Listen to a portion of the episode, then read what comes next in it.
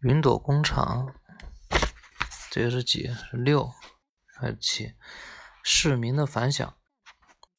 上午，带着面对糟糕后果和承担责任的勇气与决心，布朗姆先生第一个来到了工厂。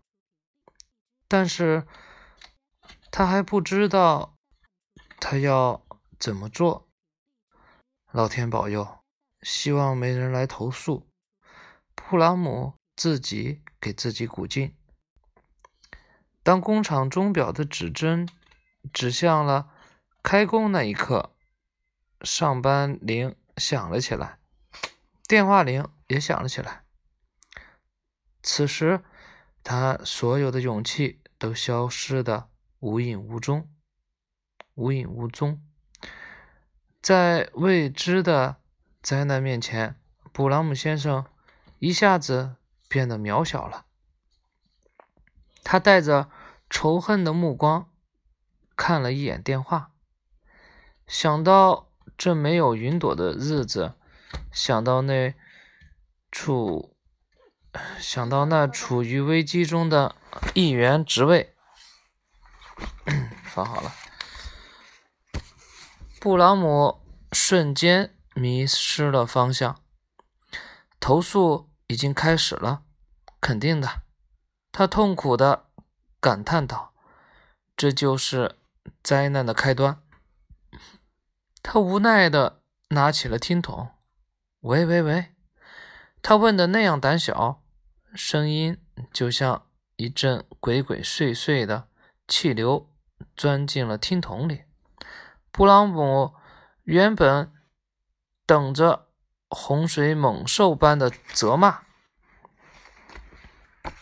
但是他却听到了一，却是一个甜美的声音，充满了儿歌般的活力和喜悦。是云朵工厂吗？嗯，我是波普西小姐。帕佩鲁姆幼儿园的负责人，孩子们都特别喜欢昨天飘过的那些云朵。如果您看到他们一整天都在那儿一动不动的，啊，你知道那真是太难了。我跟您说，幼儿园里就像是星期天一样安静。哦，那简直太美妙了。我给您打电话就是想知道今天供应的。是什么颜色的云彩？布朗姆先生沉默着。喂，您在听吗？波普西小姐疑惑地问道。啊，在，在。布朗姆先生重复了他的回答，但在他的语调和之前已经完全不同了。听到这样赞美的话语，布朗姆的担忧依旧没有改变。这只是一个例外，一种稀奇的情况。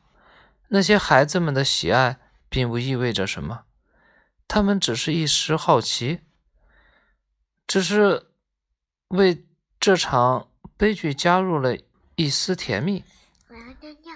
嗯，当他挂电话的时候，他仍然认为这只是一个特例。电话铃。重新响了起来，布朗姆先生又闭上眼睛，接起了电话。是云朵工厂吗？一个有教养而热情的声音传了过来。我是松巴先生，农场主人。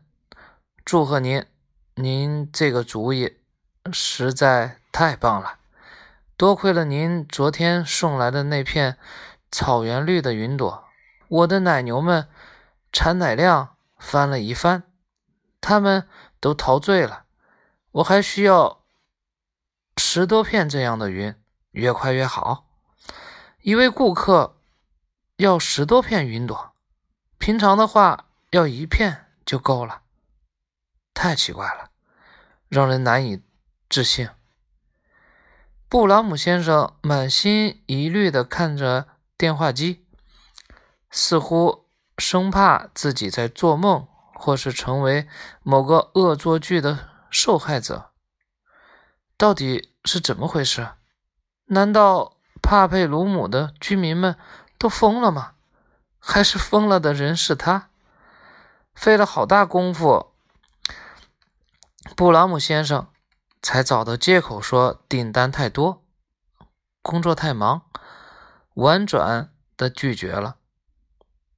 但是农场主一点都没有生气，也没像平时似的大发雷霆。他说他都理解，至少他对先前供应的那些彩色云朵非常满意。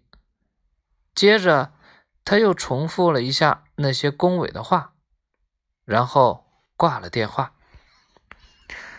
布朗姆先生根本来不及仔细回想这件事情，电话铃就第三次响了起来。“啊，我是傅小姐。”一个傲慢的声音响了起来。“我想订一批有很多颜色的云朵，这是后天我家。”小兹奥生日宴会上用的，您记下来了吗？很好，就这样。上午愉快，亲爱的工作人员。布朗姆先生甚至都没有为他为别人把他当成一个工作人员而感到心烦，他的脑子已经乱了。布朗姆先生迷糊的。做着记录，整个上午都在不停的做着记录。他一生中从来没有过这样的工作过。到了中午，他记录的订单已经把四个小本子写满了。高贵的图一想要几片粉红色的云朵，搁在窗户对面，与他家的客厅相互映衬。精明的。普拉迪先生则要一朵变化多端的彩云作为肥皂泡的宣传广告。来自异国的提记小姐想要一片海蓝色的云朵，但不是漂浮在天空中，而是降落在她的庭院里，这样。他就能想象，他有一片湖，或是一片小海。云朵，云朵，所有人都想要云朵。什么时候帮我把云朵送来？多少钱也无所谓，请您明天尽可能把它送到这里来。我想与贵厂合作。你有没有想过生产迷你小云彩、小彩云来做枕头，软绵绵的，而且不会被拆坏？咱们什么时候一起吃个饭来商量一下这个问题？云朵，云朵！突然间，所有人都只想云朵，似乎帕佩鲁姆的每个人手中都拿着电话，帕佩鲁姆的每个人。都在给云朵工厂打电话，而正在此时，布朗姆先生才注意到云朵工厂还处于停工状态。哎呀呀呀！他比几个小时前颤抖的更厉害了。然后这一集讲完了，下一集是不可预料的转机。再给我讲一个。嗯好吧。